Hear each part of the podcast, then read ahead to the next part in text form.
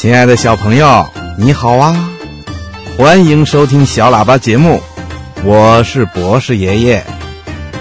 小朋友，今天呐是咱们中国的传统节日端午节，你吃粽子了吗？你知道为什么要在端午节吃粽子吗？你想知道端午节的传说故事吗？嗯，好，在今天的节目里呀，博士爷爷就一一的说给你听。好，小朋友，请你跟着博士爷爷一起进入今天的小喇叭节目吧。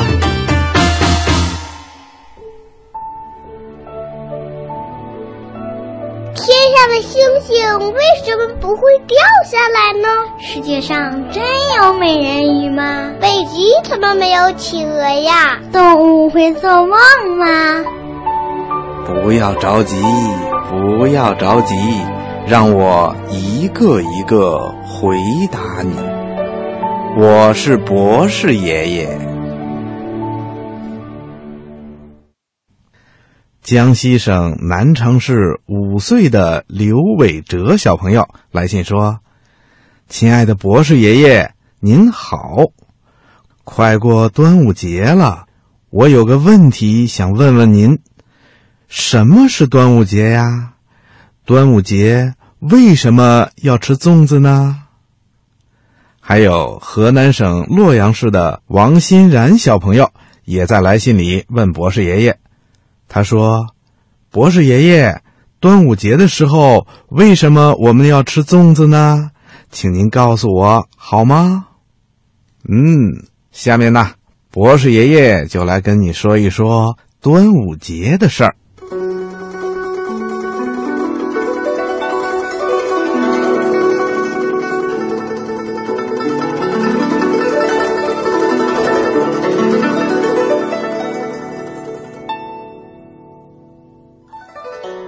嗯，端午节呀，是咱们国家一个非常重要的传统节日。每年农历的五月初五这一天，就是中国的端午节。为什么要把农历的五月初五这一天定为端午节呢？相传呐，这是为了纪念咱们中国古代战国时期。楚国的一位大诗人屈原，因为他就是在五月初五这一天投汨罗江殉国的，所以啊，人们一到五月初五就会纪念他。时间长了，就形成了一个习惯，久而久之，就变成了这个传统节日了。端午节呀。跟其他的传统节日一样，也有很多的习俗，比如赛龙舟啊、配香包啦、挂艾叶菖蒲、喝雄黄酒等等等等。最重要的就是在这一天呐，要吃粽子。那为什么要在端午节这一天赛龙舟、吃粽子呢？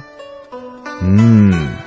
据说端午节赛龙舟、吃粽子的习俗啊，还是因为屈原投江以后，当地的人们听说了这件事，马上啊就划着小船去救屈原。虽然那个时候正是雨天，可大家为了尽快的找到屈原，都拼命的划船。江面上、湖面上啊。一下子呈现出小船竞渡的场面，这就是后来赛龙舟的缘由。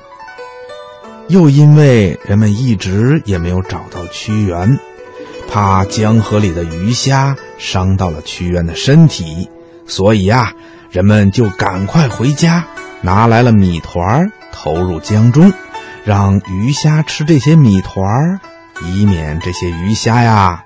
去伤及屈原的尸体，后来呀，就成了吃粽子的习俗了。但是啊，有些地方的端午节是为了纪念一个叫伍子胥的人，也有的地方认为端午节是为了纪念一位名叫曹娥的女孩子。虽然说法不统一，但是吃粽子、赛龙舟的习俗可都是一样的。